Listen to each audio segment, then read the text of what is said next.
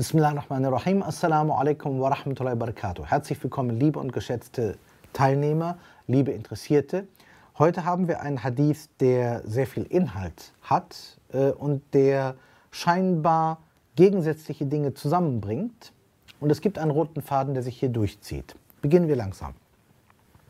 So heißt es dann, die Menschen sind wie Metalle. Diejenigen von ihnen, die vor dem Islam am besten waren, sind auch im Islam am besten. Das erstaunt jetzt ein bisschen, aber das hat einen Hintergrund. Der Prophet referiert auf Metalle. Jetzt müsste man fragen, was ist das Besondere bei den Metallen? Metalle haben die Besonderheit, dass sie nicht nur in einer Form bleiben, sondern umschmelzbar sind.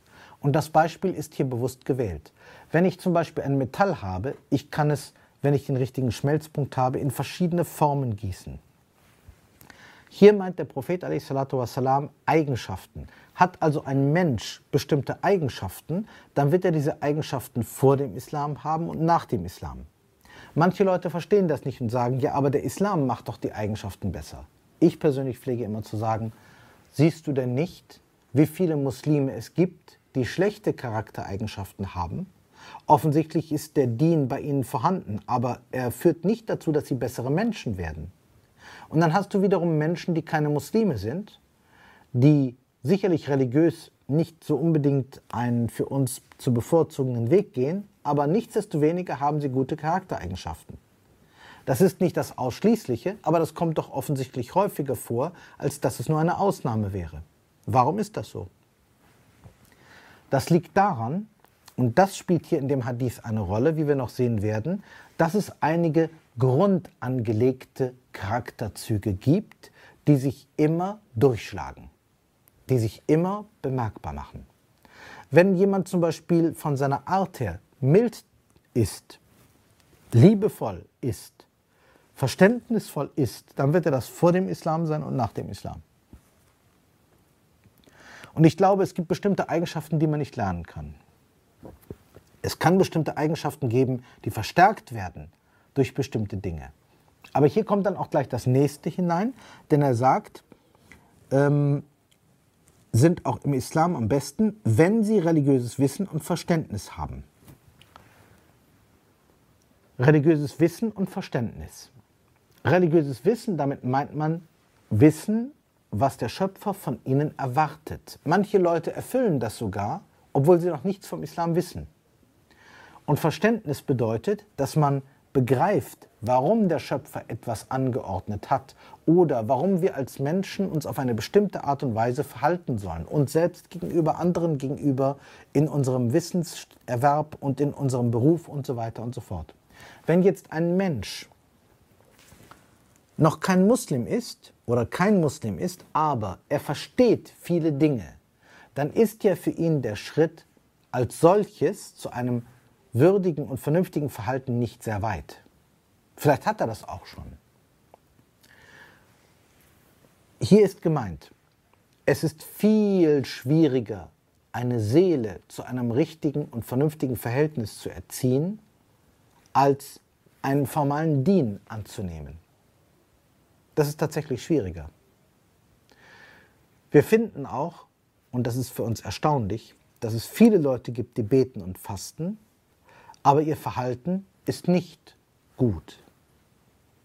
Mich hat das persönlich als ein Mensch, der zum Islam mit 18 gefunden hat, immer erstaunt und über ungefähr zehn Jahre lang hat mich das herausgefordert. Denn ich hatte mit Menschen zu tun, häufig, die mich ausnutzten. Mit Leuten, die über mich gelacht haben, wenn ich sagte, ja, das mache ich für Sabilillah, ja, das mache ich für dies und das. Und die Leute machten ganz sicher nicht das. Die Leute haben sich dicke bezahlen lassen und sagten, ja, und du bekommst das Paradies, wenn du für mich dies tust und das tust. Und ich ließ mich überreden. Ich machte das. Bis dann hinterher jemand hinging und sagte, Abdurrahman, weißt du eigentlich, was sie mit dir machen? Weißt du eigentlich, wie sie über dich reden? Und als ich das das erste Mal erkannte, war das für mich ein Schock. Als ich feststellte, dass offensichtlich das Muslimsein dieser Personen sie nicht daran hinderte, moralisch schlecht zu sein. Und ich sagte, ja, wie kann denn das sein, dass jemand versteht, was das Beten und Fasten ist, wenn jemand sich mit dem Koran beschäftigt, offensichtlich eine gewisse religiöse Kenntnis hat, aber grottenschlecht handelt und mich betrügt.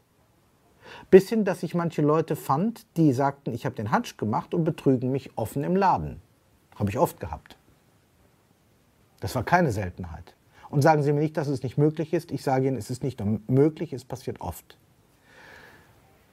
Mit ungefähr 28, zehn Jahre nachdem ich Muslim wurde, erkannte ich, dass das Muslimsein eine Sache ist und ein guter Mensch sein eine zweite Sache. Und dass die beiden zusammenkommen können, aber keineswegs zwingend sein müssen. Stichwort, man wird nicht unbedingt ein besserer Mensch, wenn man Muslim wird. Das ist ein Ammenmärchen, das stimmt nicht. Das stimmt effektiv nicht.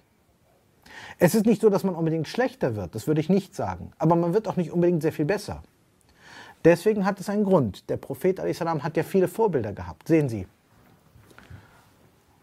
Letztendlich, als der Prophet salam zum Propheten wurde, dann war seine Umgebung nicht muslimisch. Ist doch die Wahrheit. Angefangen von seiner eigenen Familie. Die Leute nahmen den Islam an. Und auch viele Menschen, also Sahaba nahmen den Islam an. Und manche nahmen zum Beispiel in Medina den Islam an und wurden nicht vorzüglich. Nicht alle wurden vorzüglich. Und so gab es also Leute, vor denen der Prophet auch gewarnt hat. Es gibt viele Überlieferungen über dieses Thema. Allein wenn Sie im ehrenwerten Koran den äh, Teil haben der Munafiqun, da gab es Leute, die sagten, wir sind Muslime, die haben gebetet und gefastet, aber sie waren Heuchler. Jetzt kann man sagen, wir können das heute nicht feststellen. Dann sage ich, das spielt ja gar keine Rolle. Tatsache war, nicht jeder war gut, nur weil er Muslim war. Und deswegen sagt der Prophet das aus einer tiefen Menschenkenntnis, die er hat. Er sagt, diejenigen von ihnen, also von den Menschen, die vor dem Islam am besten waren, sind auch im Islam am besten. Was meint er mit dem Begriff am besten?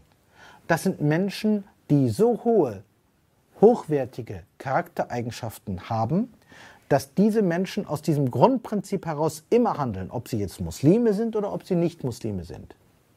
Die finden im Islam ihre Vervollkommnung, kann man so sagen.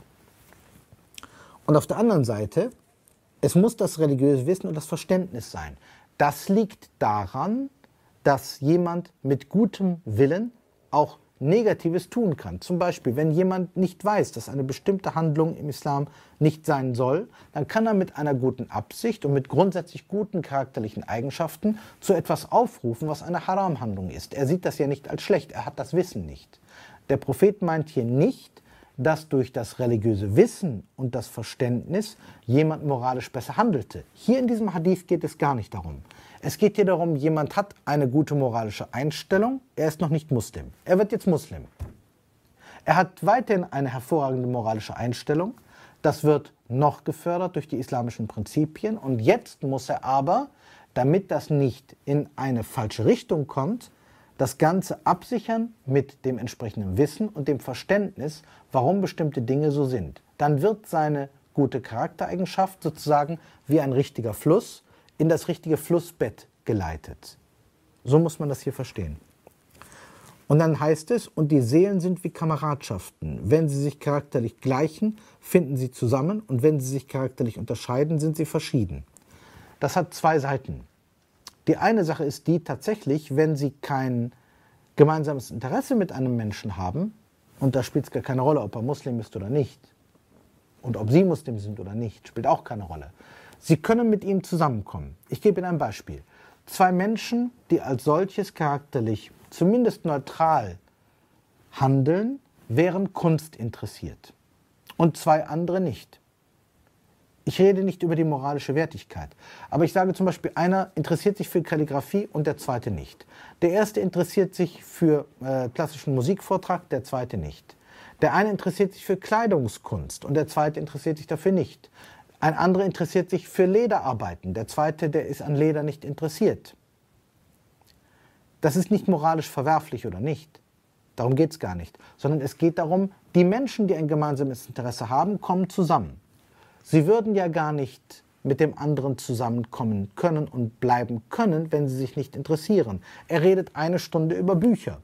Wenn sie auch, wie er, Bücher interessiert sind, es wird keine Sekunde langweilig werden. Aber wenn Sie Bücher nicht ausstehen können, Sie werden mit ihm keine Minute zusammen verbringen können. Das gleiche gilt für alle anderen Dinge auch. Und es gibt eine andere Seite, die diese Verschiedenheit auch noch anders erläutert. Hier wird auf einen äh, Hadith unter Berufung auf Aisha verwiesen. Es gibt eine Überlieferungsreihe von Aisha in anderen Sahih-Werken, wo es heißt, und als der Schöpfer aus der Urseele die anderen Seelen hervorbrachte und sie erschuf, dann klebten manche wie Lehm oder wie Brotklumpen aneinander. Und als sie getrennt wurden, war noch eine gewisse Verbindung zwischen ihnen da. Und das erklärt Aisha so, dass sie sagt, es gibt Menschen, die werden in unterschiedlichen Völkern, in ganz unterschiedlichen Familien, mit den unterschiedlichsten Voraussetzungen geboren. Und wenn sie erwachsen werden, treffen sie aufeinander und sind so, als wären sie immer vollleibliche Brüder gewesen, die gemeinsam aufgewachsen wären, obwohl sie wirklich überhaupt keine gemeinsame Geschichte haben auf Erden. Und sie erklärt das damit, dass es hier eine Seelenverwandtschaft gibt, die offensichtlich schon im Schöpfungsmoment angelegt wurde. In einer zweiten Überlieferung, die auch auf Aisha zurückgeführt wird, gibt es eine ähnliche äh, Betonung wie hier mit der charakterlichen Unterscheidung, wo sie sagt, die Menschen begleiten einander und die Menschen fliehen einander, je nachdem, wie sie eingerichtet sind. Und dann fragte ein Sahabi Aisha, wie kann ich das verstehen? Und sie sagte, siehst du diese zwei Raben da? Und sie verwies auf zwei Raben, die miteinander mehr spielten als alle ihre Gefährten.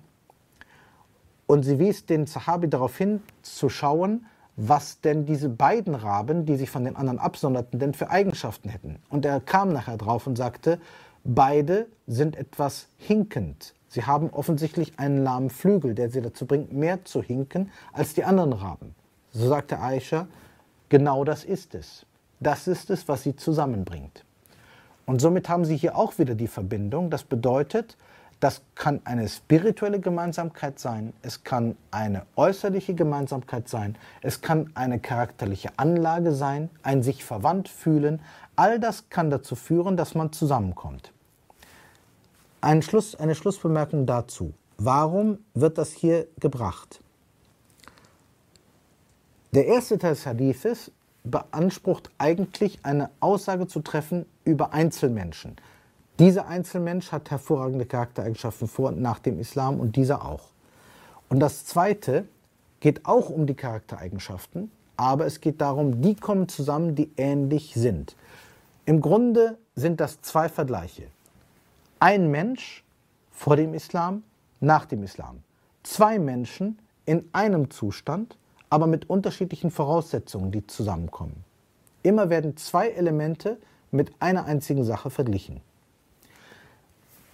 Warum werden nun diese beiden Wagen, die ja nicht ganz gleich sind, zusammengesetzt? Darum, weil es heißt, im ersten Falle, eine Seele hat sich mit einem Gegenpart, das sind die Charaktereigenschaften, einverstanden erklärt. Und ob sie nun muslimisch ist oder nicht, diese Verwandtschaft hält. Und zweitens, zwei Menschen, die aus unterschiedlichen Herkünften kommen oder unterschiedlichen Erziehungen kommen, sind einander so ähnlich, dass sie einander begleiten. Und in beiden Fällen ist der Punkt, der außenstehende Betrachter könnte erwarten, dass das Unterschiedliche siegt. Stichwort, der Islam wäre der große Trenner. Ist er nicht. Der Prophet sagt vor dem Islam gute Eigenschaft, nach dem Islam gute Eigenschaft.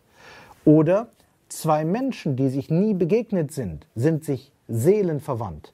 Ist das nicht eine Trennung, dass sie aus unterschiedlichen Herkünften und Familien und so weiter kommen? Nein, die Seelenverwandtschaft siegt. Deswegen, dieser Hadith spricht nicht nur von charakterlichen Besonderheiten, sondern er spricht von dem Geheimnis der inneren Verbindung der Seelen, die am Ende alles besiegt. Das ist das Wesentliche hier. Vielen Dank. Assalamu alaikum wa rahmatullahi wa barakatuh.